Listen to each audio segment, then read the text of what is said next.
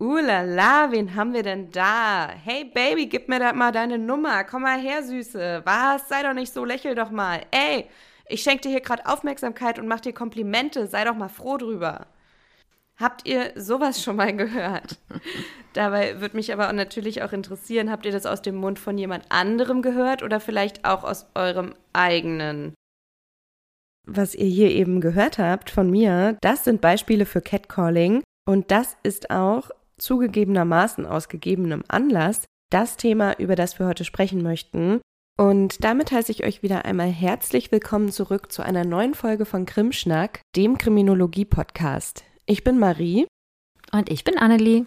Was genau Catcalling ist, beziehungsweise was es noch sein kann, das erklären wir euch gleich. Nur so viel schon mal vorab. Catcalling ist kein Flirten und lässt sich sogar ziemlich gut davon abtrennen. Warum das Thema trotzdem ein immer noch recht kontroverses Thema ist, das hört ihr gleich. Also macht's euch doch schon mal gemütlich. Wir legen los.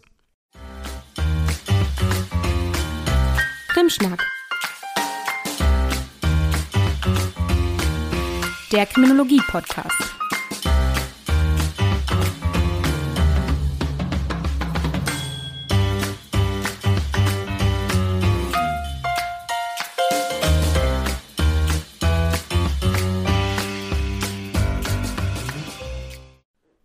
Ja, also, wir sitzen hier jetzt heute, also Annelie und ich sitzen jetzt heute irgendwie in einem ziemlich ungeplanten Meeting.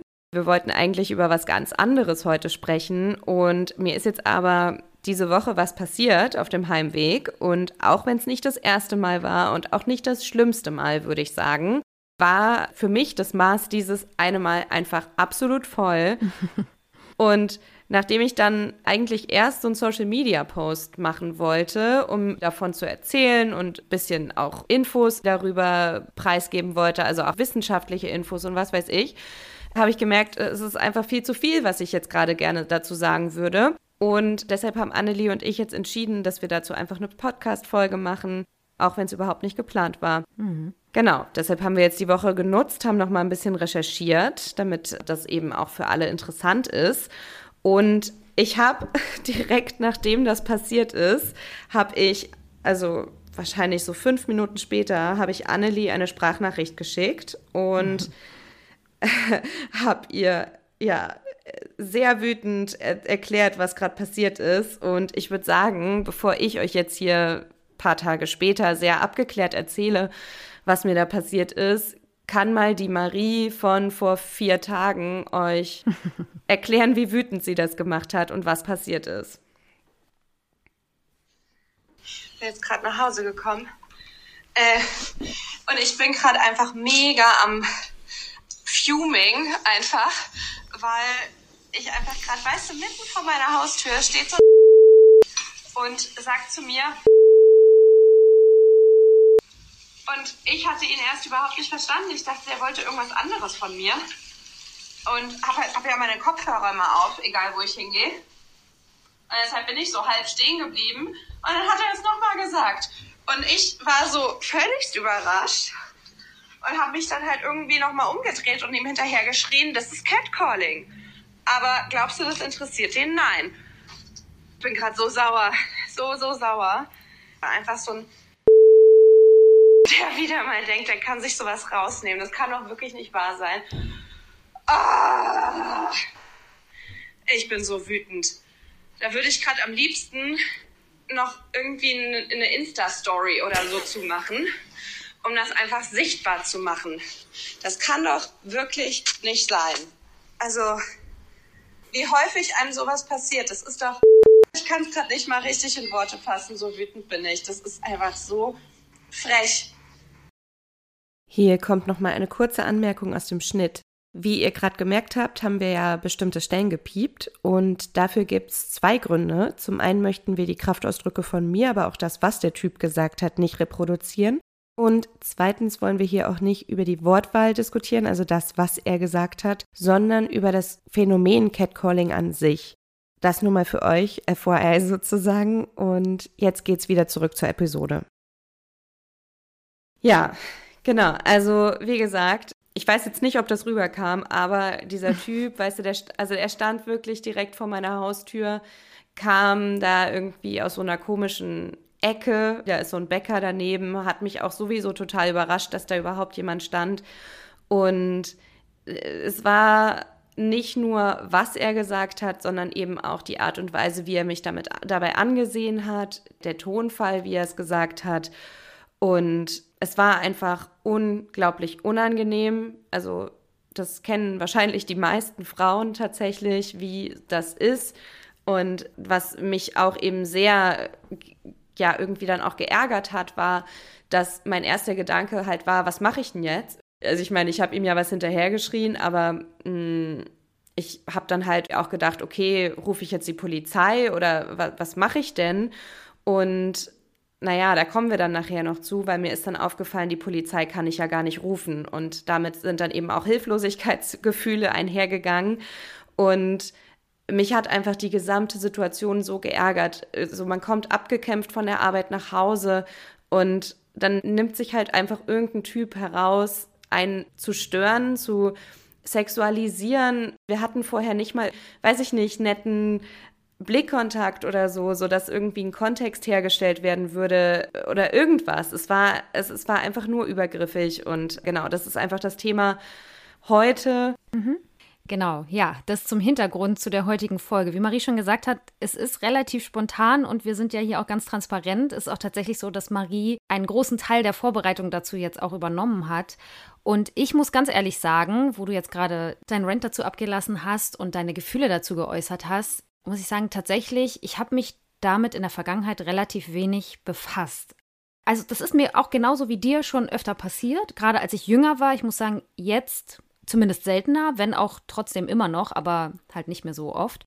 Aber sozusagen sich damit auseinanderzusetzen und es nicht nur einfach so hinzunehmen oder halt einfach zu erdulden, drüber genervt zu sein und dann weiterzumachen.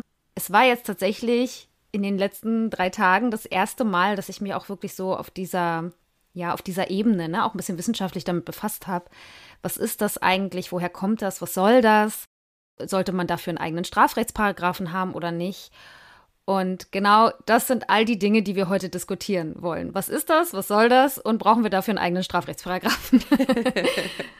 das hast du sehr gut zusammengefasst. Ich fange dann einfach mal mit der ersten Frage an, weil das habe ich mich nämlich auch gefragt. Also ich kannte den Begriff Catcalling tatsächlich schon. Ich hatte den schon gehört und wusste auch in etwa, was damit gemeint ist. Aber ich kann mir sehr gut vorstellen, dass tatsächlich einige von unseren Hörenden den Begriff Catcalling noch gar nicht so richtig kennen oder er ihnen vielleicht noch nicht so oft begegnet ist oder sie zumindest vielleicht nicht richtig wissen, was ist das denn nun genau, was soll das denn bedeuten? Denn es ist ja ein relativ neuer Begriff, obwohl, und das ist auch wichtig, das Phänomen an sich ist alles andere als neu. Also, das gab es schon lange, das gibt es schon lange. Und es gab einfach hier in Deutschland keinen ja, ganz konkreten Begriff dafür. Ne? Ähnlich wie beim Thema Stalking, da hatten wir das ja auch, wo es auch einfach lange keinen richtigen Begriff gab und man deswegen das halt nicht bezeichnen konnte, wenngleich es ja trotzdem auch vorgekommen ist und es auch damals schon Menschen erlebt haben. Und ja, da haben wir es genau wie beim Stalking eben der Einfachheit halber auch wieder aus dem englischsprachigen Raum dann irgendwann einfach übernommen. Und dieses ganze Phänomen, dass es etwas gibt, eine Art Ungerechtigkeit oder ein Phänomen oder irgendwas, was aber keinen Begriff hat, das nennt man übrigens hermeneutische Ungerechtigkeit.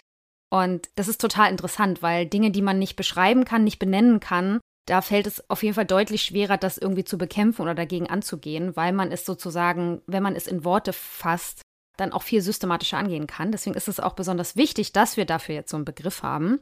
Und mich erinnert das Ganze auch immer noch an eine andere Sache. Das Thema Rassismus ist heute gar nicht unser Thema, aber ich hatte mich mal mit einer guten Freundin unterhalten und deren Eltern kommen aus Marokko. Und sie hat mir mal erzählt, wie schwierig das für sie als Kind war, bevor sie den Begriff Rassismus kannte oder so richtig verstanden hatte, was es damit auf sich hat ja, dass es für sie so schwierig war, immer wenn Menschen bestimmte Dinge zu ihr gesagt haben oder sich auf eine bestimmte Art verhalten haben, dass es für sie schmerzhaft war, aber sie es gar nicht ausdrücken konnte und es deshalb für sie so eine Erleichterung war, endlich einen Begriff dafür zu haben und sich darüber austauschen zu können. Und ich glaube, wenngleich das auch ein ganz anderes Thema ist, aber trotzdem diese hermeneutische Ungerechtigkeit einfach mal vielleicht nochmal ein bisschen beschrieben, nur am Rande. Wie gesagt, gar nicht unser Thema, aber an der Stelle vielleicht trotzdem auch wichtig. Und das Wort Catcalling erinnert so ein bisschen an dieses Rufen, wenn man eine Katze ruft, ne? Also dieses, komm mal her, Mizi, Mietz, Mietz, Mietz, Mietz, Mietz, Mietz, komm, na komm, komm her, Mizi. So, ne? Nur, dass man mit diesem Wort jetzt eben vor allem sexuell anzügliches Hinterherrufen oder Pfeifen im öffentlichen Raum meint. Also das Anlocken einer Frau, wenn man so will. Also genau das, was Marie in ihrer Einleitung eben auch beschrieben hat, ne? was dir da ja auch passiert ist und was ganz, ganz vielen Frauen alltäglich passiert. Und ob dieser Begriff Catcalling jetzt wirklich so ein guter Begriff ist, also darüber lässt sich auf jeden Fall streiten. Manche finden ihn eher albern oder auch euphemistisch. Ich glaube, darüber kann man geteilter Meinung sein. Die Opfer von Catcalling werden durch die Täter aber auf jeden Fall objektifiziert und sexualisiert vor allem. Und deshalb passt das mit der Katze irgendwie auch ganz gut, denn Tiere und auch Katzen sind ja im deutschen Recht auch mit Sachen gleichgesetzt. Ne? Und in dem Fall machen die Täter das dann eben auch, dass sie Frauen halt mit so einem Objekt, ne, mit so einem sexualisierten Objekt irgendwie gleichsetzen und sie dann halt so anlocken wollen. die Frage, ob das jemals geklappt hat, ähm, wahrscheinlich nicht. Genau. Und eine andere Erklärung zu diesem Begriff ist, dass man mit Catcalling eigentlich das Geschrei einer Katze meint, wenn Katzen so dolle miauen. Ich bin ja kein Katzenmensch. wie man weiß, wenn man mich kennt, aber. Da wäre Malia auch ziemlich neidisch, glaube ich, wenn ihr auf einmal noch eine Katze hättet. ja, genau.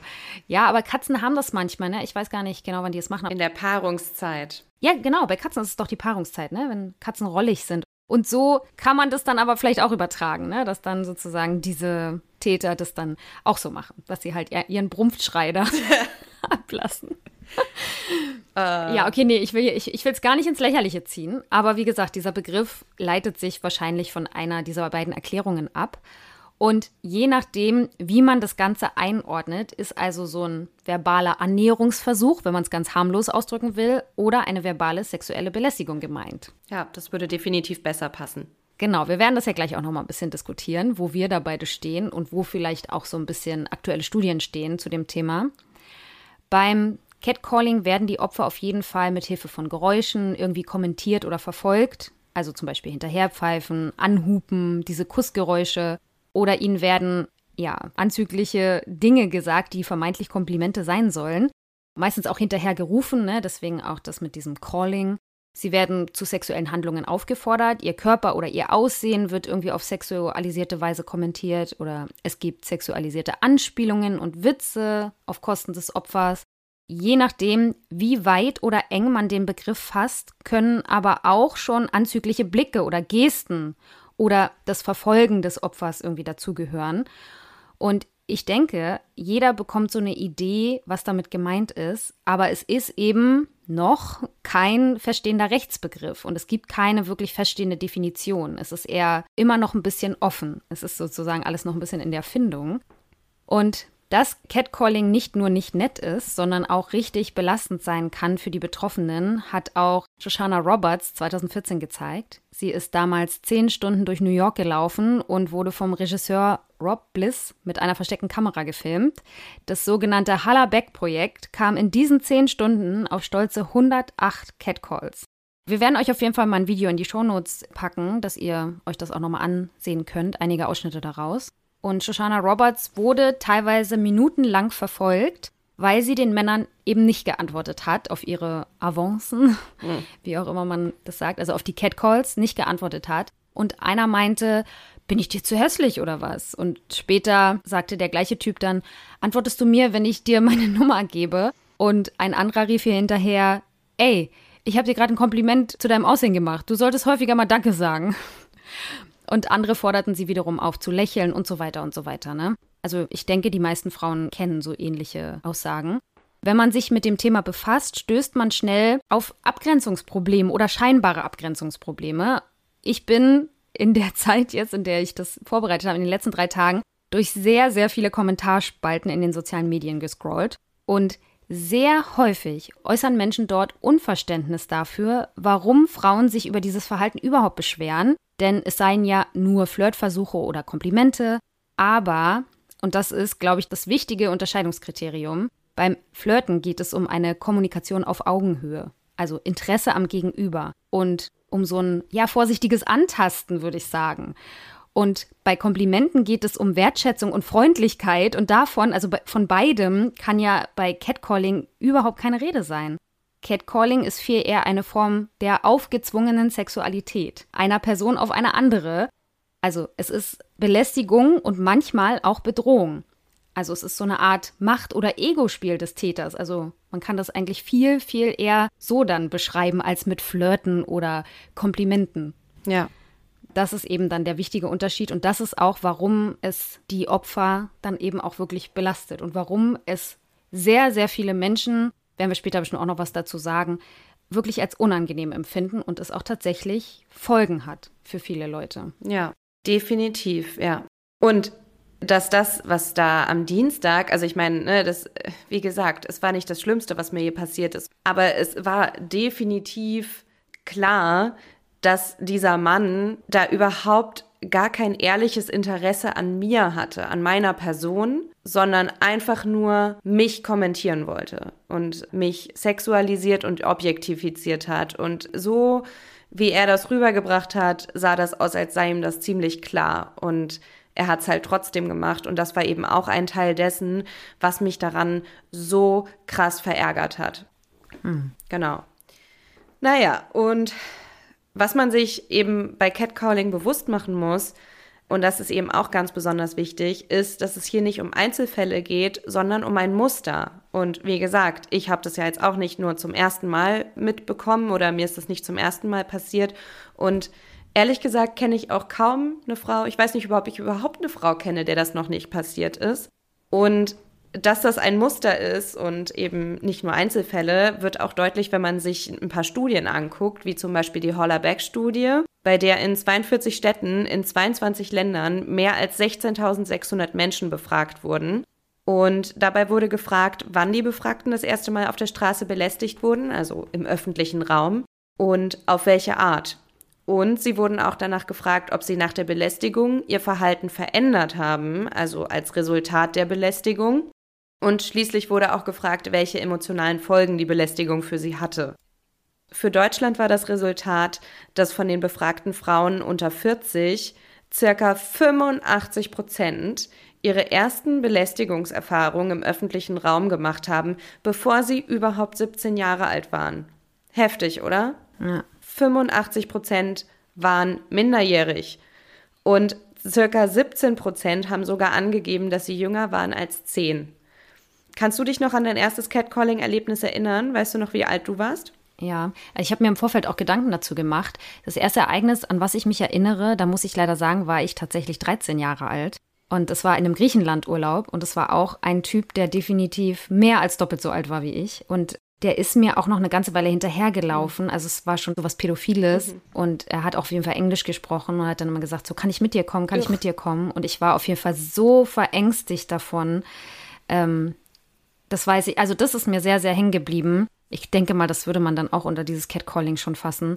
Und ansonsten aber vor allem beim Feiern in Berlin. Also ich komme aus einer sehr konservativen Kleinstadt und ich muss tatsächlich sagen, dass es jetzt so in meiner direkten Umgebung so in der Schule oder auch abends, wenn wir mal weg waren, dass es das tatsächlich sehr wenig gab. Also zumindest bei mir nicht. Aber wenn wir feiern waren und nach Berlin gefahren sind beispielsweise, dann tatsächlich gab es das mhm. sehr häufig. Und das zeigen auch viele Studien, dass es gerade in Großstädten ja tendenziell häufiger vorkommt als in kleineren Städten. Und das entspricht auch meiner Erfahrung. Gerade in Clubs, ne, auch dieses sich aufdrängen, also da war ich dann auch schon eher 17, 18, dieses sich aufdrängen, an einem reiben Ugh. oder einen anfassen irgendwo, weißt du, das gab es da auf jeden Fall schon sehr viel. Und dann dieses, hey Süße, komm doch mal her und dann am Arm packen oder so. Mhm.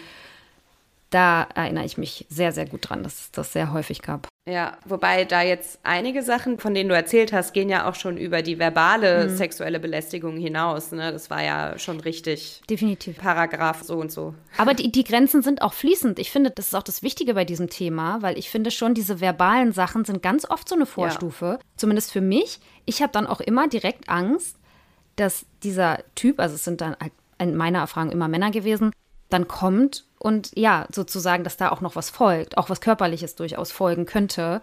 Und deswegen, ich kriege da wirklich Angst. das ist wirklich für mich ein Problem, ja. ja. Je nachdem, aber ja. Das ist meine Erfahrung, dass das so ineinander auch übergeht. Ja, voll. Also ich kann mich auch noch daran erinnern, dass ich definitiv jünger war als 17 und ich glaube sogar, dass ich jünger war als 14. Mhm. Da stand ich an der Bushaltestelle. Wahrscheinlich war ich auch so um die 12 oder sowas. Und dann hat halt so ein Auto so etwas vor der Bushaltestelle angehalten und da saßen dann halt so drei, vier Typen drin. die halt schon Auto fahren durften. Also die waren halt definitiv, mindestens einer von denen muss 18 gewesen sein, mhm. weil das noch vor Führerschein mit 17 war. Und äh, dann haben die mir da halt so Sachen zugerufen und so, mm, ja, vermeintliche Komplimente. Und das war schon damals unangenehm für mich. Also es waren schon damals mhm. Für mich keine Komplimente.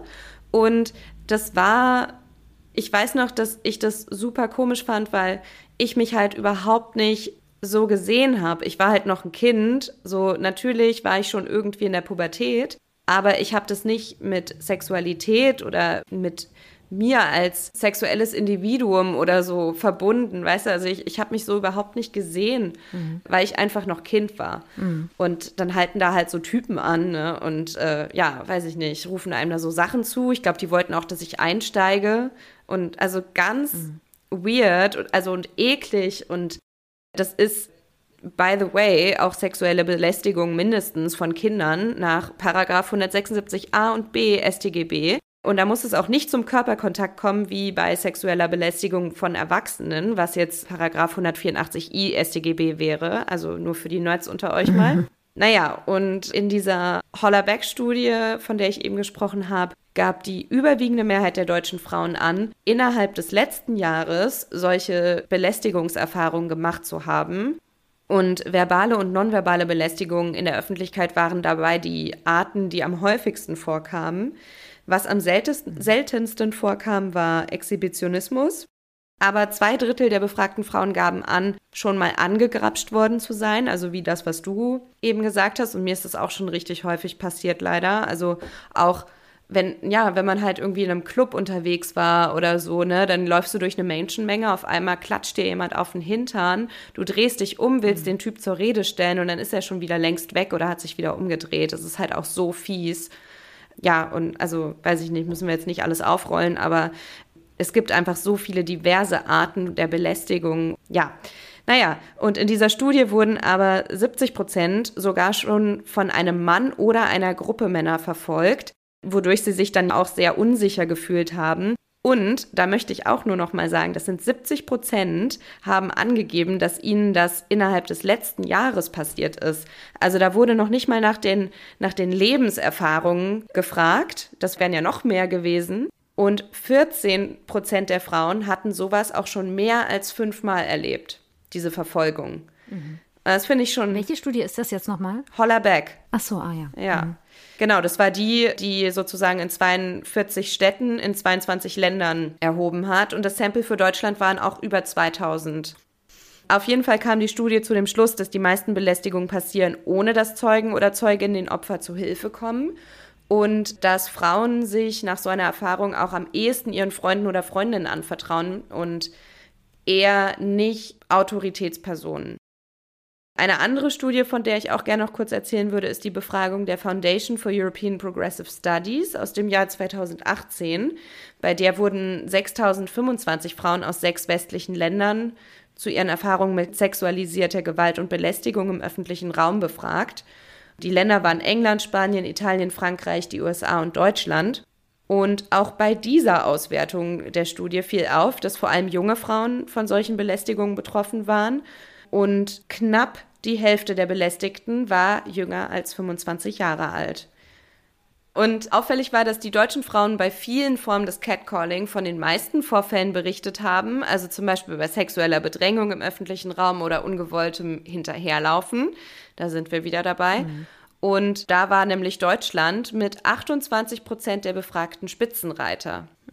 Ja, das ist krass, ne? Weil du hast ja gesagt, da waren auch Länder wie Spanien und so mhm. dabei. Ich weiß nicht, ob du das auch aus dem Urlaub in südländischen Ländern kennst, dass man da, also in, in südlichen Europa vor allem, ich weiß nicht, da ist gerade dieses Hinterherpfeifen und so aus meiner Erfahrung noch häufiger. Aber vielleicht liegt es auch daran, dass ich einfach aus einem kleinen Nest in Deutschland komme und dass ich das daher nicht so dolle kannte. Mhm. Aber es ist interessant, dass Deutschland trotz allem da Spitzenreiter ist bei diesen Vorfällen oder die deutschen Frauen das häufiger angegeben haben als die mhm. spanischen Frauen beispielsweise oder andere. Ja, und auch hier ging es wieder wohlgemerkt nur um die letzten zwölf Monate vor der Befragung, ne? also nicht um lebenslang. Mhm. Mhm. Und auch das penetrante Anstarren war, da war Deutschland mit 26 Prozent dem Hinterherpfeifen mit 17 Prozent und äh, bei sexualisierten Beleidigungen mit 13 Prozent relativ häufig dabei. Also das äh, haben Befragte relativ häufig erlebt.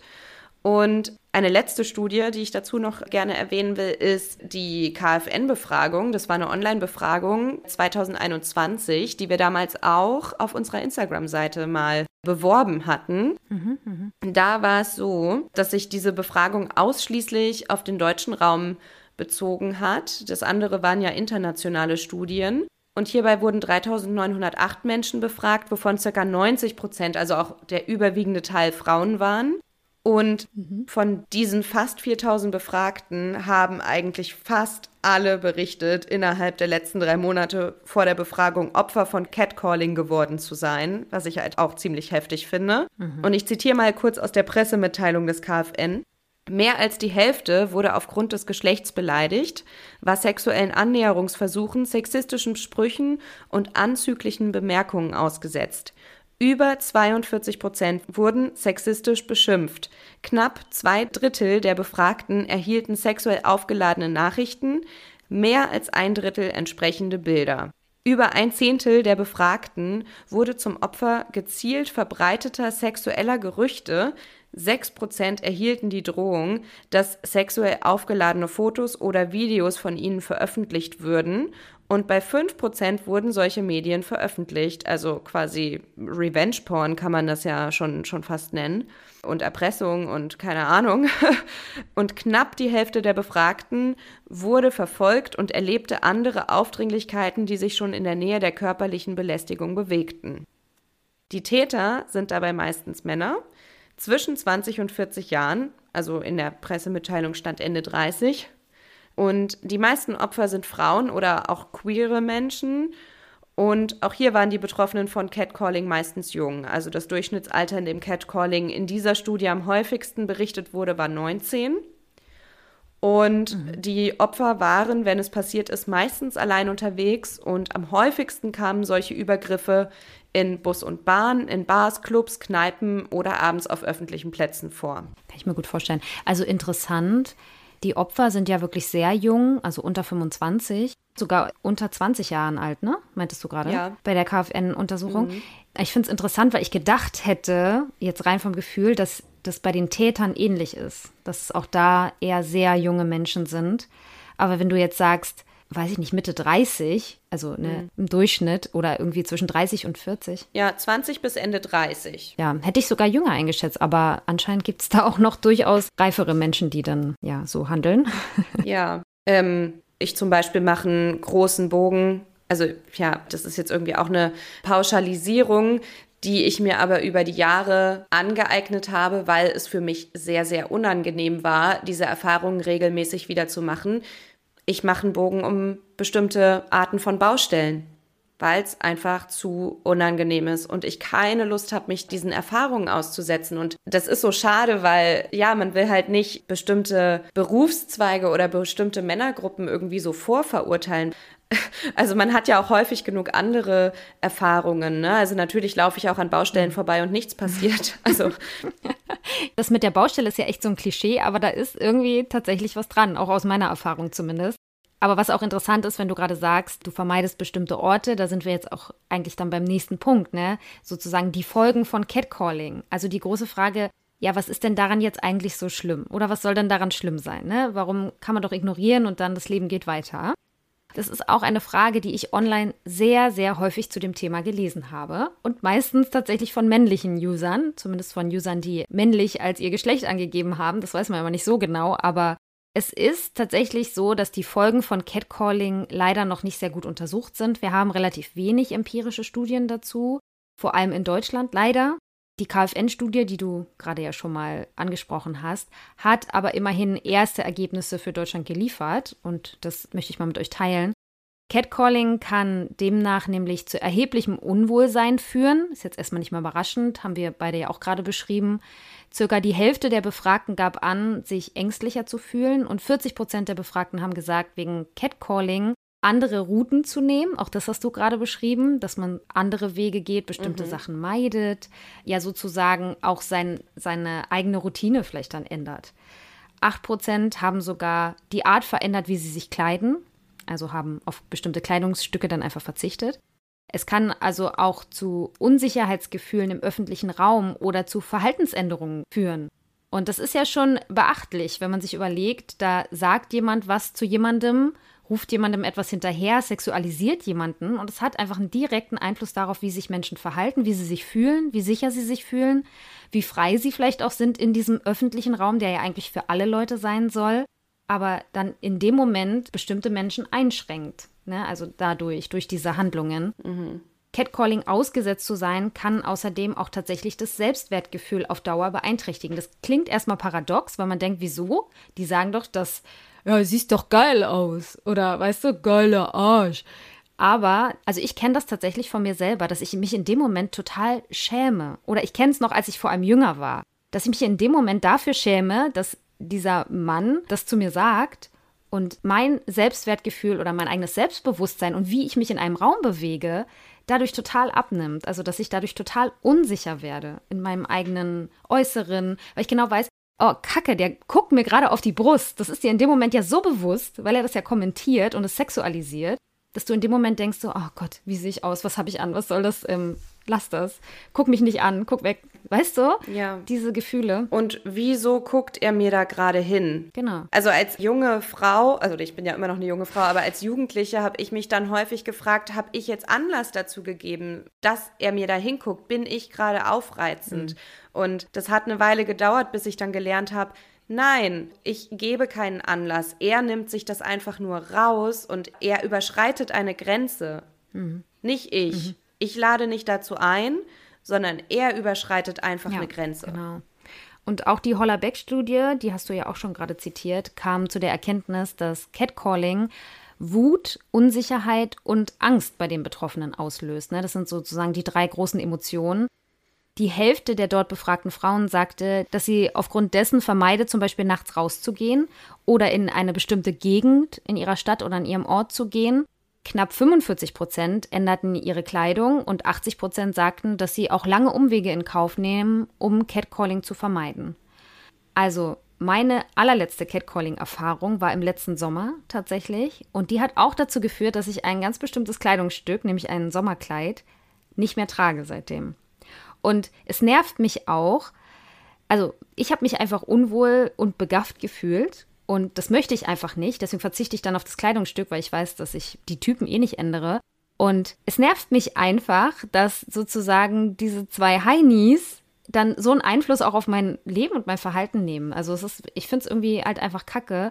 Aber man macht es dann halt doch, weil es dann der einfachere Weg ist, für einen selbst damit umzugehen und irgendwie ja, und wie du schon sagst, ich mich in dem Moment auch gefragt habe, naja, ist das Kleid vielleicht wirklich zu aufreizend? Ne? Ist der Ausschnitt zu tief? Ist es zu kurz? Ist keine Ahnung, was auch immer. Und es ist halt irgendwie mhm. blöd, dass man dann nicht mehr diese Freiheit hat, anzuziehen, was man halt eigentlich möchte. Oder sich diese Freiheit, weil man dieses schlechte Gefühl halt weniger haben will, nicht mehr gibt. Mhm. Weil ganz ehrlich, eigentlich müsste man sich da jedes Mal sagen, und wenn ich hier nackt stehen mhm. würde, ja, ja. das dürfte diesen Kerlen nicht das Recht geben, dass sie solche Sachen zu einem sagen.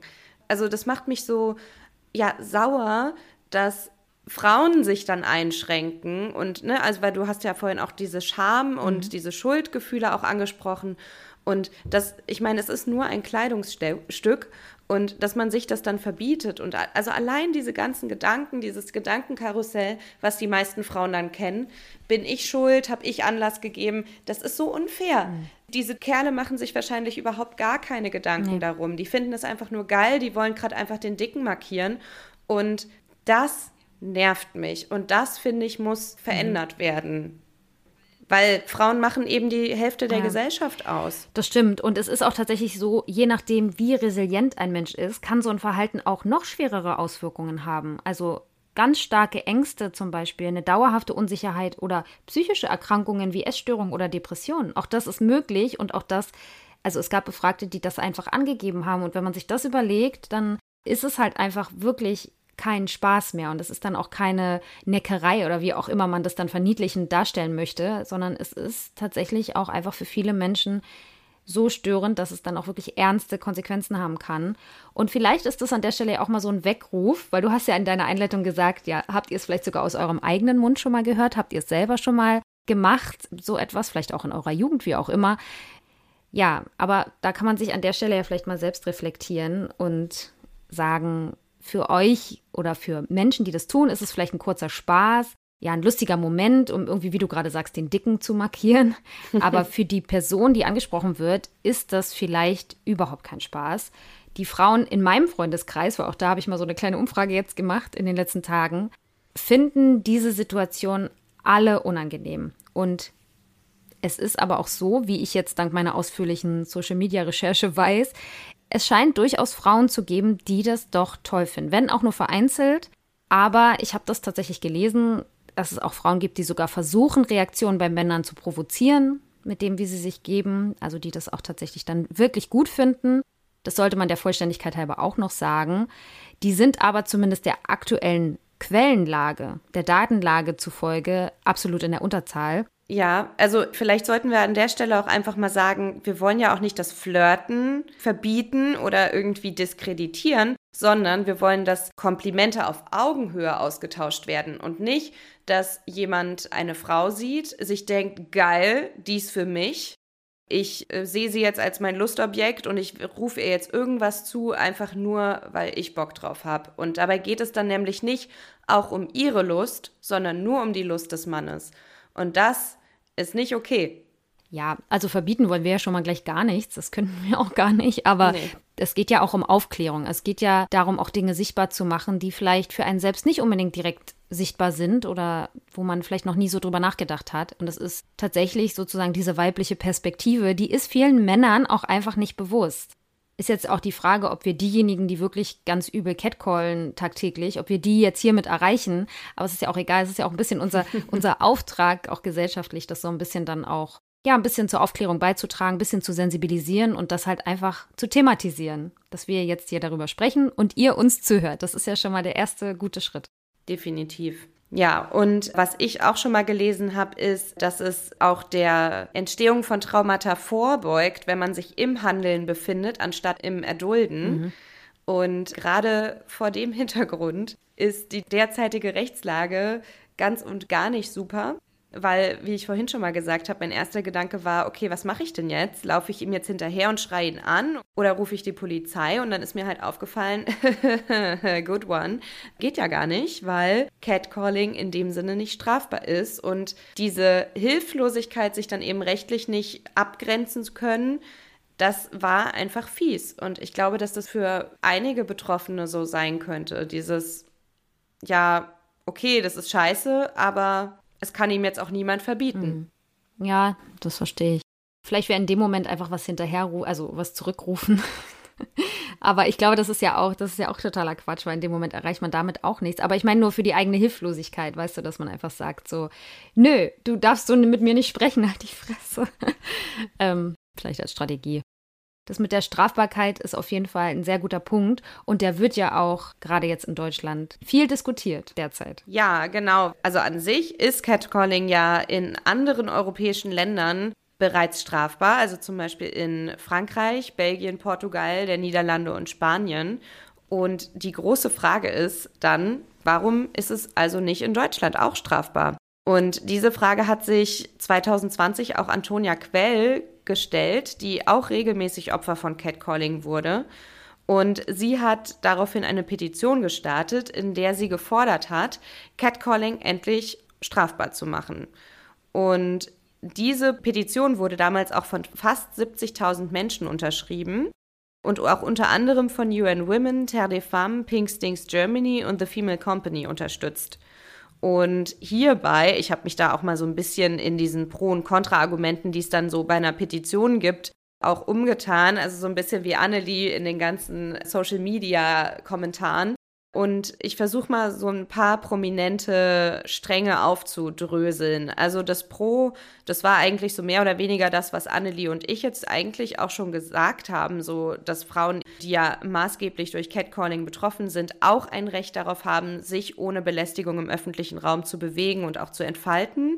Und an sich, also ein anderer Pro-Strang war, dass das Recht ja vorgibt, was richtig und falsch ist. Und wenn es eben verboten wäre, Catcalling zu betreiben, dann gäbe es den Betroffenen Recht und den Tätern Unrecht. Und es würde auch dafür sorgen, dass Catcalling entnormalisiert wird und eben auch rechtlich unterstreichen, dass es sich beim Catcalling nicht um Flirten handelt, eben, sondern um eine Form der sexualisierten Gewalt.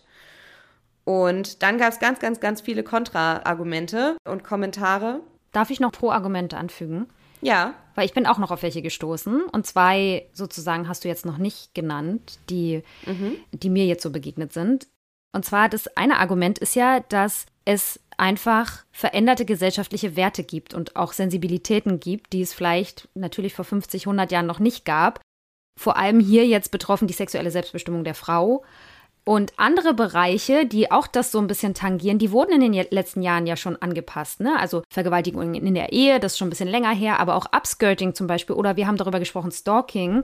Das sind alles ja Bereiche, wo man diese ja, veränderte Sensibilität in der Gesellschaft und auch so ein bisschen die Berücksichtigung der sexuellen Selbstbestimmung der Frau und dass man da auch wirklich Wert drauf legt, dass sich das auch schon in Gesetzen niedergeschlagen hat und warum dann nicht auch beim Catcalling. Und der andere Punkt ist, dass ja auch der Deutsche Juristinnenbund in seinem Positionspapier aus dem Jahr 2021 zu dem Schluss kommt, dass die vorhandenen Normen zu sexueller Belästigung und auch die Rechtsauslegung der Beleidigung hier einfach nicht ausreichen, um sozusagen Unrecht dann auch zu verfolgen. Und sie fordern auch einen eigenen Straftatbestand oder zumindest, und das wäre jetzt sozusagen so eine Kompromisslösung, die Einstufung als Ordnungswidrigkeit ja, das sind einfach total wichtige Argumente, weshalb man diesen Schritt auf jeden Fall mal wagen könnte. Aber da gibt es eben auch noch ganz viele Leute, die da irgendwelche, ja, Argumente dagegen hatten. Und ich werde mal ein paar rausgreifen. Also einige haben gesagt, ja, wo macht man denn da die Abgrenzung? Und viele sagen halt, ja, Belästigung sei kein objektiver Zustand, sondern subjektives Empfinden. Was für den einen Flirten ist, ist für die nächste Person womöglich Belästigung.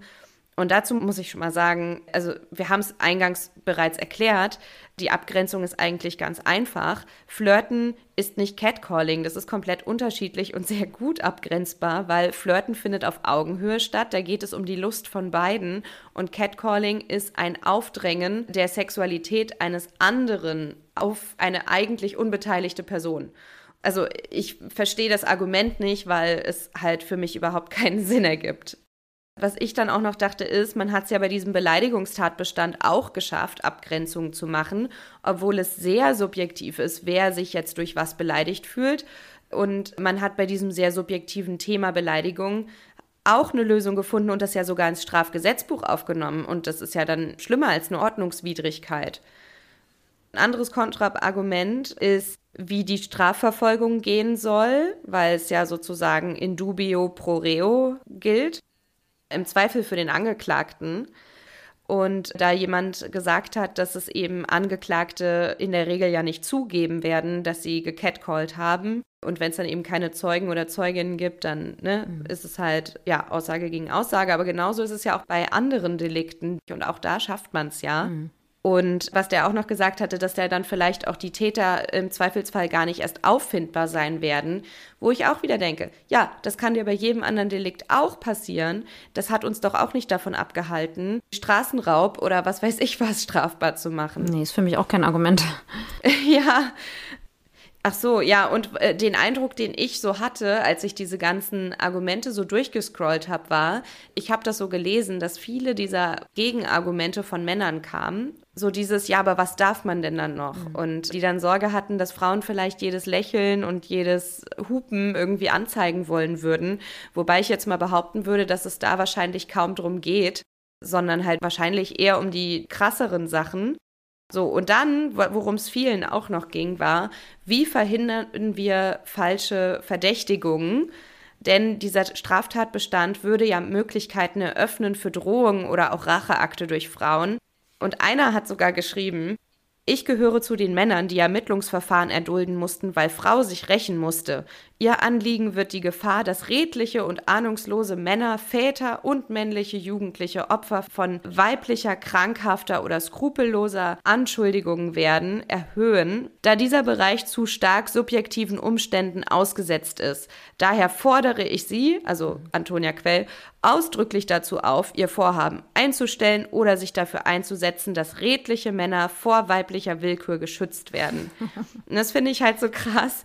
Also ich meine, die Nachricht ist äh, zu, also lustig geschrieben, aber es ist halt irgendwie so krass, dass Frauen sofort unterstellt wird, dass sie irgendwie irrational sind oder dass sie sich rächen wollen. Das erfüllt auch total viele so alte Stereotype. Kennst du sie nicht, die weibliche Irrationalität? Nee, aber für mich klingt das fast wie Satire fast, ne? als könnte das gar nicht so richtig ernst gemeint sein. Aber ich weiß, dass Menschen sowas ernst meinen und das auch tatsächlich diese Angst dann haben. Aber das kann man ja bei vielen anderen Delikten dann genauso sagen. Und nicht nur Frauen, die sich dann rächen, auch Männer, die dann irgendwas unterstellen. Ich meine, das ist für mich auch kein Argument, das ist ja Quatsch. Ja, und äh, das ist ja auch, dafür haben wir auch dieses Rechtssystem, das dann sozusagen in einer Verhandlung oder auch überhaupt erstmal die Polizei ermittelt und dass dann einfach die Wahrheitsfindung ihre Wege geht. Also das schaffen wir, wie du sagst, bei allen anderen Delikten doch auch. Warum sollte es genau bei diesem Delikt jetzt anders sein? Ja, zumindest kann das ja erstmal, also ich weiß nicht, ob das als Argument wirklich taugt nachher. Das aber gut, es war jetzt auch nur ein Typ, wenn ich das richtig verstanden habe, der das angemerkt hat, ne? Nee, es waren ganz viele. Also ich habe einen vorgelesen, aber es waren ganz ja. viele, die da irgendwie Angst vor äh, rachsüchtigen Frauen hatten. Aber nicht wirklich Leute vom Fach, oder? Also das sind jetzt einfach Leute. Ja, das war unter der Petition, aber das waren ja trotzdem Leute, die sich damit beschäftigt haben und mhm. die dann aus einem bestimmten Grund gesagt haben, nee, ich lehne das ab. Deshalb mhm. fand ich das durchaus relevant. Ja, ja. Äh, und was dann noch mal ganz viele gesagt haben, also die haben einfach so diese Ultima Ratio des Strafrechts angesprochen. Für sie war auf jeden Fall zu stark, dass man Catcalling als Strafrechtsparagraf aufnehmen sollte, weil sie fanden, es ist es nicht wert, dass es das letzte Mittel ist, sozusagen. Es ist ihnen nicht schwerwiegend genug. Und deshalb waren auch einige dann der Ansicht, naja, okay, also Ordnungswidrigkeit würde ja vielleicht auch reichen. Mhm. Das kann man ja sicherlich diskutieren. Aber viele hatten den Eindruck, dass wenn man das sozusagen im Sexualstrafrecht unterbringen wollen würde, dass das dann sozusagen das weiter aufweichen würde. Mhm. Ja, genau. Und dann gab es halt einfach auch Leute, die einfach nicht ganz verstanden haben, was Catcalling ist. Also die so grobe Unhöflichkeiten oder unangemessenes Verhalten. Also das, das waren immer so äh, Wörter, die ich jetzt nicht unbedingt mit Catcalling in Verbindung bringen würde und die mhm. einfach na, ja, egal, genau. Aber, aber nee, nee, aber ich glaube, das ist schon auch relevant. Ne? Genau dieses Definitionsproblem, was ich ja vorhin gesagt habe mit diesen Abgrenzungen, das ist schon, also wirklich, glaube ich, ausschlaggebend dafür. Weil wenn sozusagen ein Anstarren auch schon zum Catcalling gehört oder ein Hinterherpfeifen, soll das wirklich schon strafbar sein? Und da bin ich auch wieder beim Ultima Ratio-Prinzip. Also nicht alles, was scheiße ist, muss auch gleich strafrechtlich relevant sein. Ich meine, Fremdgehen wird auch nicht bestraft, ist moralisch jetzt auch vielleicht Kacke für denjenigen, den es betrifft, hat auch psychisch wirklich Auswirkungen und so. Also da kann man ein großes Fass aufmachen und das wäre nämlich auch mein Hauptargument zu sagen, ich finde, erstens brauchen wir mehr Studien, mhm. auch zu Prävalenz und zu den Folgen, um das auch gut einordnen zu können. Und dann muss halt wirklich auch geguckt werden, es muss da nochmal genau dran gegangen werden und gesagt werden, was ist denn wirklich moralisch so verwerflich, dass wir es unter Strafe stellen wollen im Strafgesetzbuch. Mhm und was vielleicht noch nicht und wo ziehen wir die Grenzen. Das ist wirklich wichtig und viele Leute verstehen, glaube ich, wirklich den Unterschied nicht oder sehen nicht so genau, wo die Abgrenzungen dann letztlich sind oder dann sein sollen. Mhm. Ja. Und das sorgt für Unsicherheit. Kann man auch verstehen. Ja, da, also das auf jeden Fall. Was ich noch dachte, ist, dass man da ja sicherlich auch über die Abstufung mal sprechen kann. Ne? Also natürlich wäre jetzt ein Anstarren oder ein Pfeifen nicht so schlimm wie wenn eine Gruppe Männer eine Frau verfolgt und dabei sagt, hey Baby, gib mir mal deine Nummer irgendwie. Mhm. Ne? Also mhm. natürlich gibt es da Abstufungen und wenn man da irgendwas in entweder ins Strafrecht oder in, in den äh, Bußgeldkatalog aufnimmt mhm. als Ordnungswidrigkeit, dann wäre es natürlich wichtig, dass jetzt nicht jeder, der einer Frau hinterherhupt, genauso bestraft wird wie jemand, der eben eine Frau verfolgt oder eben sagt, ey, was hast denn du für geile, was, was weiß ich. Mhm. Das ist natürlich was anderes. Ja, ja, absolut, absolut. Aber ich meine, ich weiß nicht, ob du dich erinnerst, wahrscheinlich schon im Kriminologiestudium. Also dieses, das Gesetz sozusagen zur Aufrechterhaltung von Recht und Ordnung in einem Staat. Man muss ja auch immer ein bisschen aufpassen, dass das nicht sozusagen in alle Lebensbereiche und immer und dann mit ich weiß nicht, ob du verstehst, was ich meine. Das ist dann auch wieder die, das große Thema Kontrolle in einer Gesellschaft und so. Ne? Muss jede kleine Abweichung auch tatsächlich schon bestraft werden? Und wo zieht man als Gesellschaft die Grenzen? Das sind für mich schon irgendwie wichtige Fragen, wenn ich jetzt mhm. so darüber nachdenke. Aber du hast schon recht, natürlich gibt es da Verhalten. Wenn ich jetzt daran denke, eine Gruppe Männer, die einer Frau hinterherläuft und sie dann auch noch irgendwie sexualisiert und irgendwie beleidigt vielleicht auch noch oder irgendwelche anzüglichen Gesten machen und so finde ich schon sehr bedrohlich. Ja. Aber die Abstufungen davor und das ist dann eben wichtig.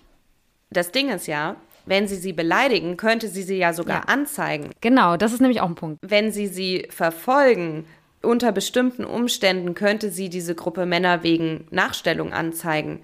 Aber, und dazu kommen wir ja auch noch mal gleich, da gibt es halt so bestimmte Feinheiten, Vielleicht können wir ja gleich, wenn wir darüber gesprochen haben, dann nochmal darüber sprechen, wie wir das dann mit den Abgrenzungen sehen. Mhm. Was ich noch sagen wollte, ist, ist, also, dass man anhand dieser ganzen Argumente aber auf jeden Fall, glaube ich, auch ganz gut sieht, dass es hier noch keine Lösung gibt und dass es in der Diskussion, wie man die Situation lösen sollte, natürlich viele Meinungen gibt, die eigentlich ja dann auch die Politik, deren Aufgabe es wäre, ein Gesetz auszuarbeiten, vor eine Riesenherausforderung stellt. Und letztendlich, ja, also ich bin natürlich froh, dass wir die Fachleute haben, die das dann ausgestalten sollen. Aber im Fall von dieser Petition musste sich, weil es ja fast 70.000 Unterschriften gab, dann der Petitionsausschuss des Bundestags damit befassen. Aber es hat sich eben leider daraus nichts rechtlich Relevantes ergeben, obwohl durchaus viele Abgeordnete der Petition auch mittlerweile zugestimmt haben. Mhm. Ja, aber da, weil sich da nichts getan hat, konnte ich am Dienstag die Polizei nicht rufen. Das will ich nur noch mal einwerfen. ja, und dann ist ja eben die Frage, ob das, dass dieser Typ dann gesagt hat, ob das dann schon ausreichen würde, wenn es dann ausgestaltet wäre, sozusagen, ne, ob das die Hürde schon genommen hätte. Ja, aber ich habe definitiv schon Sachen erlebt, mhm. dass äh, die jede Hürde, so, also die wäre definitiv strafrechtlich relevant gewesen. Jetzt bei dem Typ weiß ich es auch nicht, aber es ist eine berechtigte Frage, ob das schon ausreichend gewesen wäre. Ja, wie gesagt, also wir sind ja da noch lange nicht, deswegen wissen mhm. wir es nicht. Aber auch das nervt natürlich und dass sich da gesellschaftlich was ändern muss. Ich glaube, darüber sind wir beide uns zumindest auf jeden Fall einig, dass man da mhm. ja einfach aufklären muss und dass das auch den letzten Typen erreichen muss. Man hat damit sowieso, glaube ich, nie Erfolg. Ich wüsste nicht, wie das zum Erfolg führen sollte, wenn man denn wirklich Interesse an dieser Person hat oder vielleicht einfach ja, Sex haben möchte. Aber weißt du, das ist halt so eine Sache. Ich weiß es nicht. Das ist komisch. Oh Gott, ich stelle mir das gerade vor. Stell ja. vor, stell du dir mal vor. Weißt du, wir stehen, nee, komm, wir, wir spielen das mal durch. Wir stehen gemeinsam auf der Straße, läuft ein hm. Typ vorbei und wir sagen so, ey, süßer, uh. Geiler Arsch. Ja, zeig uns mal deine, ich weiß es gar nicht. Zeig uns deine Cobra.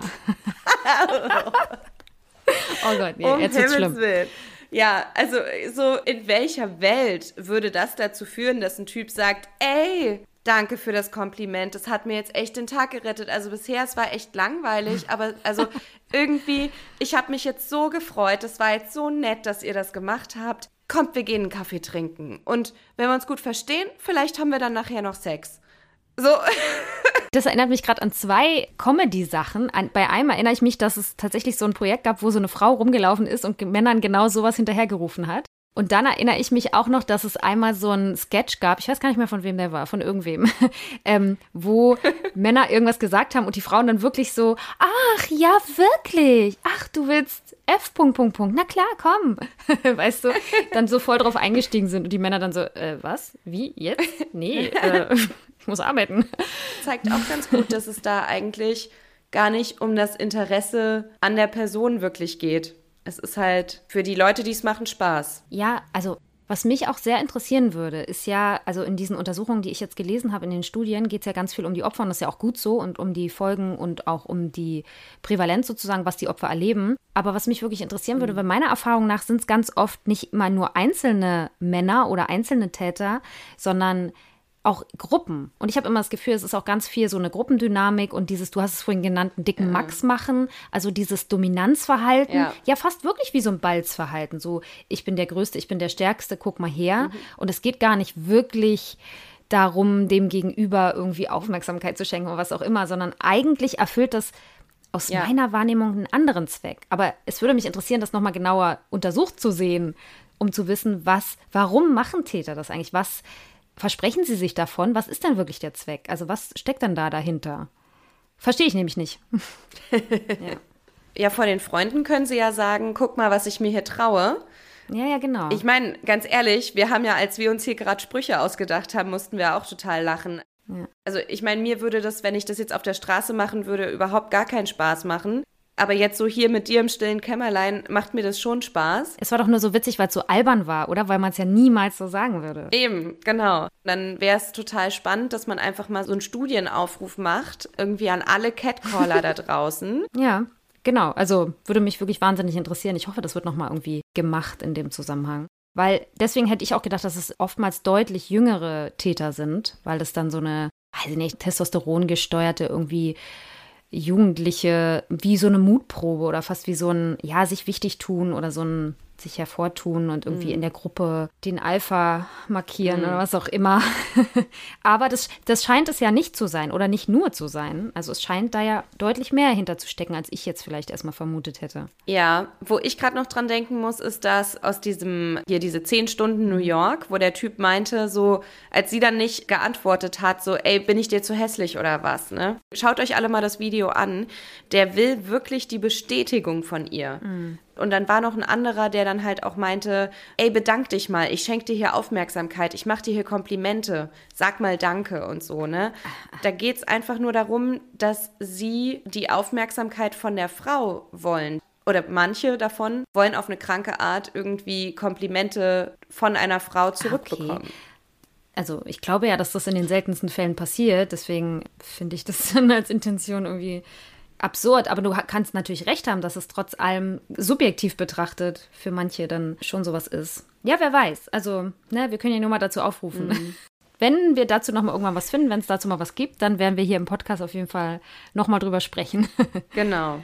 Ja, aber erstmal sollten wir noch mal kurz erklären, wie das ja. jetzt gerade ist. Ne? Wie ist denn jetzt der aktuelle Stand? Mhm, genau, der aktuelle Stand. Also, Catcalling ist auf jeden Fall Status quo weder eine Straftat noch eine Ordnungswidrigkeit. Es gibt also keinen eigenen Straftatbestand, sagen wir es so. Aber es ist auch nicht wirklich möglich, Catcalling schon unter existierende Tatbestände zu fassen. Ich habe das ja vorhin schon mal angedeutet mit dieser Stellungnahme des Juristinnenbundes, die darauf ja auch schon eingegangen sind. Also der Straftatbestand der sexuellen Belästigung nach 184i StGB ist nur erfüllt, wenn es dabei auch zum Körperkontakt kommt. Also das, was ich vorhin beschrieben habe im Club, jemand reibt sich an dir, fässt dir an den Hintern oder so, da hat man diese Grenze dann sozusagen überschritten.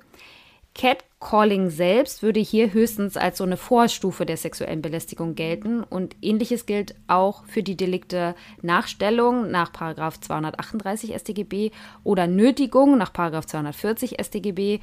Bei Nachstellung müsste die Belästigung außerdem mehrfach durch die gleiche Person am gleichen Opfer passieren. Darüber haben wir ja schon gesprochen, ne? Stalking, was da sozusagen die Kriterien sind. Rein theoretisch könnte man Catcalling unter den Straftatbestand der Beleidigung nach 185 StGB fassen, aber die Hürden dafür sind einfach unglaublich hoch, denn Catcalling wäre in der Strafpraxis als strafrechtlich relevante Beleidigung nur dann strafbar, wenn eine vorsätzliche Ehrverletzung, so nennt man das, damit einhergehen würde. Das hat übrigens der Wissenschaftliche Dienst des Bundestages 2020 im Rahmen eines Sachstandberichtes recherchiert und der Bundesgerichtshof hat auch schon mehrfach entschieden, dass verbale sexualisierte Kommentare, solange sie nicht abwertend und vorsätzlich eher verletzend sind, auch da gibt es eine bestimmte Definition, was darunter zu verstehen ist. Und demnach würden dann solche Kommentare eben nicht in den Tatbestand der Beleidigung fallen. Da habe ich ja vorhin schon gesagt, hatte dieser Juristinnenbund auf jeden Fall die Idee, dass man das ja ändern könnte, also dass man diese Auslegung auch einfach ändern könnte und unter Beleidigung auch solche Dinge durchaus mitfassen könnte. Ein vermeintlich unerwünschtes und als Belästigung wahrgenommenes Kompliment würde hier aber höchstwahrscheinlich nicht als abwertend oder vorsätzlich eher verletzend gewertet werden. Und auch da wiederum ne, könnte man über Abstufungen sprechen und so weiter. Aber so ist sozusagen der Status quo. Momentan fällt es einfach in der Regel nicht darunter. Was vielleicht noch ginge, wäre die Verbreitung pornografischer Inhalte nach 184 StGB, wenn jemand online einer anderen Person ungebeten einen Dickpick per Nachricht schickt. Also auch da gibt es durchaus Möglichkeiten, dann dagegen vorzugehen. Da kommt es dann auf die Definition an, die man eben dem Catcalling zugrunde legt. Und da sozusagen geraten wir ja immer wieder dran, dass man gucken muss, was zählen wir jetzt dazu und wo grenzen wir das ab. Aber so ein Dickpick, ja, ist das jetzt Catcalling? Naja. Ist auch eher dann ja. ja, ich meine, es ist aber auch nicht sexuelle Belästigung mit nee. Körperkontakt. Insofern ist es halt schon eher 184 StGB. Na, oder hier halt so Exhibitionismus. Ähm, wahrscheinlich am ehesten, ne, wenn man es jetzt zuordnen müsste. Aber im analogen, nicht virtuellen Raum gibt es derzeit, wenn man so will, kaum eine Möglichkeit, Catcalling zu belangen. Es gibt höchstens die Möglichkeit, dass die Tatbestände sexuelle Belästigung, Nachstellung, Nötigung in Verbindung mit Catcalling von Bedeutung sind, also sozusagen als aufeinander addierte Tatbestände, wobei dann aber die anderen Tatbestände ja sozusagen im Vordergrund stehen würden und das Strafwürdige wären. Ja, und da stehen wir ja momentan. Das ist mhm. sozusagen mhm. die Rechtslage dazu. Deswegen hättest du auch tatsächlich die Polizei, also du hättest die Polizei rufen können, aber du hättest keine Anzeige in dem Moment erstatten können, nach unserer aktuellen Rechtslage. Genau. Das heißt dann eben, dass wenn nur reines Catcalling betrieben wird, dann hat man als Frau einfach gerade gelitten. Und solange dann dieser unerwünschte sexualisierte Kommentar nicht abwertend ist oder solange die Person, die das gemacht hat, einen auch nicht wirklich physisch berührt hat oder und oder verfolgt, solange ist das, was die Person da macht, zwar scheiße, aber erlaubt. Und da finde ich, das kann es ja wohl nicht sein. Also das ist aus meiner Sicht eine Gesetzeslücke, die es auf irgendeine Art zu füllen gibt, äh, gilt. Ich meine, weil nochmal als Kontrast, das Zeigen des Mittelfingers im Straßenverkehr wird mittlerweile als vorsätzliche Beleidigung und somit als Straftat geahndet. Aber wir diskutieren hier immer noch, ob die Hälfte der Gesellschaft tagtäglich verbale sexuelle Belästigung über sich ergehen lassen muss. Ja. Und da finde ich, no way. Also wenn man das mal in Relation mhm. setzt, dann also mindestens Ordnungswidrigkeit bitte. Na, damit hast du mich jetzt. Natürlich, wenn man das jetzt so in Beziehung setzt, dann finde ich das auch ganz schön scheiße. Aber ich habe ja meine Bedenken vorhin schon gesagt, ne? Also ich finde, das Wichtige ist, dass man dann das auch wirklich definiert, was genau damit dann gemeint ist und was genau man da unter Strafe stellt und bestimmte Vorstufen da dann vielleicht auch rausnimmt weil ich finde es wirklich einfach nur kritisch, wenn man, also ich finde, es muss nicht alles übers Strafgesetzbuch geregelt werden, was in unserer Gesellschaft sozusagen als moralisch korrekt oder nicht korrekt gilt und wie wir miteinander umgehen und was ja gut ist und was nicht, ne? Und wie wir einander respektieren. Deswegen weiß ich gar nicht, ob das Strafgesetz ja jetzt der richtige Weg wäre. Wir haben ja vorhin auch auseinandergedröselt, dass wahrscheinlich die Verfolgung auch gar nicht so einfach wäre, weil die Strafverfolgung da wahrscheinlich ohnehin in der Regel schwierig wäre. Wobei, das haben wir in anderen Bereichen auch. Und es wäre dann vielleicht eher so ein symbolischer Akt auch ein bisschen, das im Strafrecht aufzunehmen, um auch deutlich zu machen, auch vom Gesetzgeber deutlich zu machen und für uns als Gesellschaft deutlich zu machen, wir möchten das nicht, es ist verpönt und strafrechtlich relevant. Aber wo haben wir das aufgedröselt, dass das schwierig zu verfolgen ist? Das war ja eigentlich nur ein Gegenargument von irgendjemandem aus dem Internet. Ja, genau. Also wir haben es nicht aufgedröselt, aber du hast es schon erwähnt, das meinte ich. Ach so. Da ist eine Strafverfolgung, aber das hatten wir natürlich jetzt zum Beispiel ja auch beim Menschenhandel, eine Strafverfolgung schwierig ist in, in so einem Bereich. Kann ich mir sehr gut vorstellen. Und dass es am Ende wahrscheinlich auch gar nicht zu so vielen Verurteilungen kommt, weil eben da die Verfolgung gar nicht so einfach wäre. Aber trotz allem könnte man es aufnehmen. Also ich habe da keine klare Meinung zu. Ich finde, wenn man es aufnimmt, muss sozusagen ganz klar eine bestimmte Abstufung gemeint sein oder eine bestimmte Eskalationsstufe oder wie auch immer man das dann nennt. Weil, ja, ich glaube einfach, wie gesagt, ich hätte damit ein Problem, wenn man jetzt anfängt, wirklich alles, was wir als moralisch verwerflich finden, dann auch im Strafgesetz irgendwie unterbringen zu wollen. Ja, also da gebe ich dir prinzipiell recht. Ich hätte auch ein Problem damit, da wirklich alles reinzupacken. Mhm. Ich finde zum Beispiel, man könnte sich das mit dem Mittelfinger sparen. Ja. Das müsste nicht unter Beleidigung fallen. Also finde ich also jetzt irgendwie völligst überzogen. Und da hat scheinbar niemanden, also es hat scheinbar für keinen Aufschrei gesorgt. Mhm. Aber wenn die Hälfte der Gesellschaft irgendwie sich belästigt fühlt durch Männer, mhm. dann ist es auf einmal ein Riesenproblem. Und das finde ich irgendwie, das ist auch wieder total bescheuert einfach. Also ich finde, das grenzt ja auch an die sexuelle mhm. Selbstbestimmung von Frauen an. Definitiv. Oder auch von queeren Menschen, die eben auch häufig betroffen sind. Und insofern ist das jetzt nicht irgendwie so ein äh, 0815-Thema, das irgendwie diskutiert wird, um vielleicht aufgenommen zu werden als Strafrechtsparagraf oder eben als Ordnungswidrigkeit, sondern es ist ja wirklich ein richtig krasses Thema. Ja, ja, definitiv. Und man merkt da ja auch einfach die männliche Perspektive so ein bisschen, ne? Also ich finde, so wie es diskutiert wird, ist ganz oft diese männliche Perspektive, die da angelegt wird. Ne? Diese Fragen, ja, was soll daran schlimm sein oder warum stellen sich die Frauen so an? Und ja, ja jetzt brauchen wir ja nicht auch mit sowas noch anfangen, wo hören wir denn dann auf? Aber natürlich, und wir haben es ja jetzt gesagt, es hat ja auch wirklich einfach Folgen für Menschen und es ist wirklich einfach eine starke Form der Belästigung auch wenn man das vielleicht als ja. nicht betroffene Person nicht so wirklich so wahrnimmt. Und ich hatte es vorhin auch gesagt, in vielen Bereichen hat sich ja schon viel geändert. Und wir, wir sind ja an einem Punkt, wo wir eigentlich als Gesellschaft, dachte ich, uns darüber einig sind, dass Männer und Frauen die gleichen Rechte gerade im öffentlichen Raum haben sollten, sich zu bewegen und ja, sich frei zu bewegen und ja, unbehelligt zu bewegen. Also von daher, klar, da bin ich mhm. im Prinzip bei dir Finde nur, dass sozusagen die Schwelle da auch ein Stück weit hochgesetzt werden sollte. Also nicht zu niedrig zumindest. Vielleicht, ich weiß nicht genau. Mhm. Weil dieses ne, staatliche Kontrolle und so ist ja jetzt auch in der Kriminologie immer ein, ein großes Thema. Ja. Und das ist dann einfach so was, was ich dann da auch im Hinterkopf habe. Was ich zumindest auch mal als Punkt anbringen wollte. ja. ja. Nee, da bin ich auch total dabei. Mhm. Ich habe jetzt irgendwie auch gerade überlegt, wo würde ich denn jetzt die Grenze setzen? Ab wann wäre es strafbar oder irgendwie zumindest ordnungswidrig? Ich finde es auch super schwer, mich da zu positionieren, weil, also ganz ehrlich, ja, vielleicht wäre jetzt irgendwie ein Hupen. Ich persönlich würde dafür niemanden anzeigen. Mhm. Aber ja, es ist schwierig. Also ab welchem Spruch wird es relevant. Aber es wäre ja immerhin auch schon mal was, wenn sich die Politik immerhin mal einfach auch austauschen würde. Ne? Also wenn man wirklich auch mal merken würde, die debattieren da jetzt auch drüber oder es werden weitere Studien in Auftrag mhm, gegeben. Absolut. Und es tut sich was. Ne? Genau. Also das wäre ja auch was. Wir können ja auch tatsächlich jetzt auch mal noch mal darüber sprechen, welche Möglichkeiten uns noch einfallen. Also wie kann man denn den Wandel noch herbeirufen? Also eben zum Beispiel, dass man Awareness schafft, mhm. weil natürlich das Gesetz alleine nichts bringen würde. Also wir müssen natürlich auch die Menschen erreichen, wir müssen also was heißt wir, also nicht jetzt wir beide, sondern als Gesellschaft mhm. müssen natürlich auch den Menschen erklären, warum es nicht okay ist zu catcallen und wo die Grenze ist zwischen Flirten und Catcalling. Mhm. Und Betroffene müssen dann aber irgendwann auch wissen, wann und wie sie Grenzüberschreitungen auch anzeigen können, mhm. falls es irgendwann mal möglich ist. Ja, ja, genau.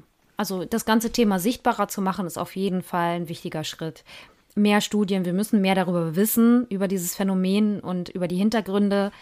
Das finde ich ganz, ganz wichtig. Wir müssen mehr darüber sprechen, mehr darüber diskutieren, auch Medien und auch diese Petition und diese ganzen Social-Media-Kampagnen, die es da gibt. Das ist ja genau das, wie es in einer Gesellschaft eben ist. Ne? Wenn Themen brennen, wenn es Menschen wirklich belastet und Menschen da wirklich einfach ja auch ein bisschen die Schnauze voll von haben, dann passiert eben genau das, was jetzt passiert. Und das muss auch passieren und das ist ja auch gut so. Das ist eben gesellschaftlicher Wandel. Viele Leute sagen dann immer, ja, es war früher auch kein Problem. Aber Dinge ändern sich. Ansichten ändern sich, Einsichten ändern sich. Das ist nun mal einfach so. Wir wissen heute mehr, als wir vielleicht vor 100 Jahren wussten. Und es spielen auch sozusagen unterschiedliche Perspektiven eine Rolle, das war eben früher nicht so. Da hat man nicht gefragt, wie fühlst du dich denn dabei, wenn der Mann dir hinterher ruft?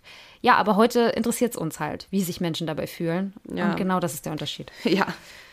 Vor 100 Jahren hat auch niemand die Ehefrau gefragt, wie sie sich fühlt, wenn der Mann Ehemann sie vergewaltigt. Ja, also, eben, genau. Ne? Also, ja. um da noch mal ein krasses Beispiel noch anzuhängen. Ja. Und so insgesamt, ja, man müsste halt eigentlich auch bei Kindern schon anfangen, dass Kinder eben auch früh lernen, dass man Menschen respektvoll ja. behandelt und dass auch Komplimente in Anführungsstrichen nicht einfach aufgedrängt werden so, weil natürlich man muss ja jetzt nicht allen Männern, die Catcallen, direkt komplett böse Absichten unterstellen. Man kann natürlich auch im Zweifel für den Angeklagten sagen, okay, vielleicht ist es ja sogar nett gemeint. Mhm.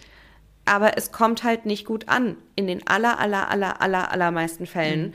Und in den allermeisten Fällen kommt es bei der anderen Person als Belästigung an und ist unerwünscht. Mhm. Und was ich auch noch sehr wichtig finde, ist, dass wenn Opfer oder wenn Betroffene dann eben von ihrer Erfahrung berichten und sich eben darüber beschweren, dass dann eben nicht dieses Gaslighting losgeht, so, äh, jetzt sei mal nicht so prüde und das war doch nur ein Kompliment, hab dich nicht so, dieses Absprechen des mhm. Erlebnisses, die Umdeutung der Gefühle, das ist halt auch schädlich. Und mhm. auch unter Freunden und Freundinnen finde ich dann dieses gegenseitige Empowerment irgendwie auch mhm. wichtig mhm. und die Validierung der Gefühle. Ja, ja, genau. Ja, auch wir Frauen untereinander mhm. sollten uns da auf jeden Fall auch mehr supporten. Aber eben auch die Männer. Also im Prinzip müssten wir ja alle ins Boot holen, dass man als Gesellschaft oder als Mehrheit in der Gesellschaft da ganz klar sozusagen sagt, das geht nicht, das muss nicht sein, das bringt ja auch keinem was, es ist einfach scheiße. Ja. Es verletzt Menschen, es macht Menschen unsicher und ja. Ich glaube, ich kann mir auch gut vorstellen, wenn jetzt wirklich auch so Catcaller das wirklich wüssten, also wenn die da mal so einen Einblick hätten, dass es ihnen ja, ja, vielleicht auch tatsächlich nicht egal wäre. Also die allerwenigsten Menschen wollen doch andere Menschen verletzen. Ich glaube, in dem Moment ist es tatsächlich eher so ein Joke oder eher sowas, weiß ich nicht, über das man sich nicht viele Gedanken mhm. macht. Und das müsste sich ändern. Also, dass man einfach sozusagen weiß, dass ja. es mehr ist als das. Genau, einfach eine Sensibilisierung. Mhm. Und auch, wenn also ich meine, es ist ja auch immer so das Ding in Gruppen, was für Dynamiken äh, sich entwickeln. Aber trotzdem, es wäre ja auch total hilfreich, wenn dann ein paar Männer aus der Runde sagen so, ey, Alter, lass das mal, das ist voll unangenehm mhm. oder so. Und dass dann nicht alle mitlachen und sagen, ha, ha, ha, ha, die ist aber rot geworden dabei mhm. oder so. Keine Ahnung. Ja, ja total. Ähm, ich habe hier noch ein Zitat von dieser Antonia Quell, die diese Petition ins Leben gerufen hat mhm. weil wir vorhin auch so ein bisschen über die männliche Perspektive gesprochen haben, finde ich das irgendwie nochmal ganz passend, vielleicht zum Schluss. Mhm. Sie hat gesagt, das Hauptproblem, welches ich in Deutschland ausmache, ist aber, dass ich größtenteils mit Männern über dieses Thema sprechen muss, um etwas zu verändern. Die führenden Positionen in unserem Land sind mehrheitlich mit Männern besetzt. Bei Themen, die überwiegend Frauen betreffen, braucht die Umsetzung meistens länger. Dass unser Strafrecht nicht zugeschnitten ist auf eine diverse Gesellschaft, ist kein Zufall, sondern Produkt dessen, dass es einmal von Männern verfasst wurde. Also zumindest kann ich mir gut vorstellen, dass so eine paritätische Besetzung, auch so von einem Bundestag und von vielen wichtigen Ämtern, zu gleichen Teilen Männern und Frauen, um einfach beide Perspektiven da einzubringen und dass vielleicht nicht nur diese männliche Perspektive oder überwiegend männliche Perspektive auf dieses Thema herrscht, sondern dass man da vielleicht ein bisschen auch für Ausgeglichenheit sorgt. Das fände ich, glaube ich, auch noch eine ganz gute Sache. Kann mir vorstellen, dass es bei vielen Themen durchaus hilfreich sein kann. Ja. Ja, genau. Und damit sind wir am Ende, oder? Völlig fix und fertig. Ja, wirklich. das Thema hat mich geschafft heute. Ja, mich auch. Aber es ist jetzt auch, um das nochmal transparent zu machen, äh, schon 20 vor mm. 11 Uhr nachts. Also für mich nachts, für dich abends, für mich Geil. auf jeden Fall nachts. Mitten in der Nacht, fast Mitternacht ist das hier. Okay, aber pass auf, ich halte jetzt zum Ende nochmal fest. Catcalling ist eine Form der sexualisierten Belästigung und stellt damit auch eine Form der sexualisierten Gewalt dar. So kann man das, glaube ich, auf jeden Fall sagen. Natürlich in unterschiedlichen Abstufungen, darüber haben wir jetzt gesprochen, aber zumindest für uns beide ist das, glaube ich, schon definitiv so. Natürlich gibt es noch andere Formen der sexualisierten Gewalt und sicherlich ist Catcalling dabei nur der Einstieg oder eine Vorstufe vielleicht manchmal oder sozusagen im Vergleich zu manch anderen Dingen relativ harmlos. Aber auch das, wie gesagt, relativ. Und das heißt ja nicht, dass man dagegen nichts tun mhm. muss. Ja. Und im Vergleich zum äh, Mittelfinger zeigen im Straßenverkehr ist es schon wieder ganz schön hart. Ganz schön schlimm. Definitiv. Ja. Genau, genau. Das wollen wir auf jeden Fall jetzt am Ende auch nochmal wirken lassen. Wir werden uns auch noch den anderen Formen der sexualisierten Gewalt widmen. Das haben wir uns ganz fest vorgenommen. Für heute soll es das aber gewesen sein. Wir hoffen, ihr fandet das heute informativ. Ihr konntet vielleicht ein bisschen was mitnehmen, habt vielleicht noch was Neues gelernt zu diesem doch ja auch relativ neuen Thema in unserer Gesellschaft zumindest. Lasst uns doch in den sozialen Medien wissen, wie ihr zu dem Thema steht. Also möchtet oder seid ihr dafür, dass es einen eigenen Strafrechtsparagraphen dazu gibt? Denkt ihr, eine Ordnungswidrigkeit wäre da ausreichend oder haltet ihr das für totalen Quatsch? Lasst es uns gerne wissen. Auch ob euch schon mal sowas passiert ist und wie ihr auf sowas reagiert, wie ihr damit umgeht und was das vielleicht mit euch macht. Wenn ihr jetzt selber auch schon mal Catcalling betrieben habt, also selber das auch schon mal gemacht habt, lasst uns auch gerne wissen, was euch vielleicht dazu motiviert hat oder was ihr euch vielleicht dabei dachtet. Wir versprechen auch, wir verurteilen niemanden. Also wir können da gerne sehr offen diskutieren und freuen uns darüber, mit euch ins Gespräch zu kommen. Ja, wir wollen nur keine Catcalling-Kommentare. Die werden. und keine Dickpics, bitte. oh Gott, ja, die werden nicht mit Wohlwollen bedacht, ne? Also. nein, nein, nein, das nicht. Aber jemand, der sich ernsthaft reflektiert, auf jeden Fall immer gerne. Genau. So, schreibt uns das gerne per Mail an krimschnack.protonmail.com oder über Facebook oder Instagram an krimschnack.